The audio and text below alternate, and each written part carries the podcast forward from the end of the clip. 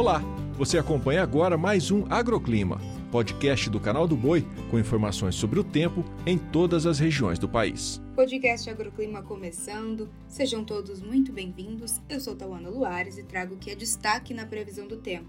Você vê agora como vai ficar o tempo ao longo deste final de semana.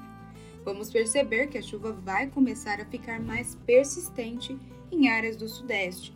E sim, deve beneficiar as culturas de cana-de-açúcar e também de café arábica.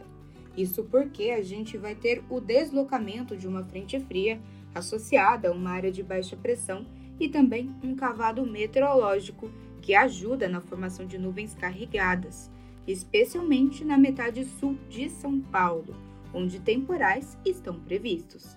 Tem possíveis aberturas de sol ao longo do dia, mas ainda assim o volume acumulado deve ser bastante expressivo, o que deve ocasionar alguns transtornos em áreas urbanas.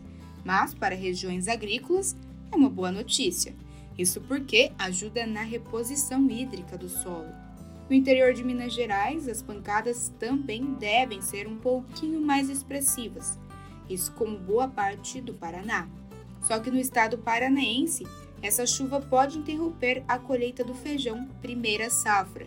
No interior gaúcho, a chuva ainda não deve acontecer com muita intensidade, como ocorreu nos últimos dias, mas ainda assim tem previsão de pancadas bastante passageiras.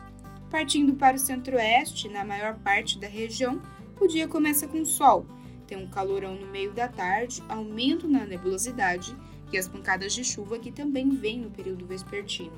Inclusive, sobre as capitais Cuiabá, Campo Grande e Distrito Federal, além de Goiânia, terão este mesmo cenário.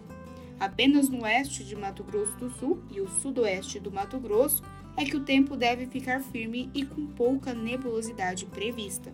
No sertão nordestino, a chuva deve aliviar um pouco algumas lavouras, ainda que o volume acumulado não seja muito expressivo. Será uma umidade benéfica, não só para a região da cana-de-açúcar, no interior do Pernambuco, mas também algumas fruticulturas que ficam próximas do Vale do Rio do São Francisco.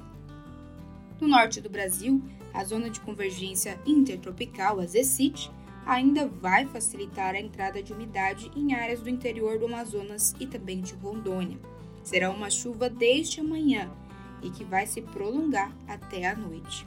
São pancadas isoladas que intercalam com momentos de melhora, mas o volume acumulado será alto no sul do Amazonas e também do Pará.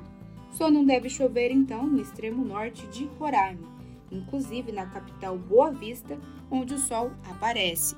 Tem pouca nebulosidade e muito calor no período da tarde. O agroclima pode ser acompanhado também na programação do Canal do Boi e em nosso portal, o sba1.com.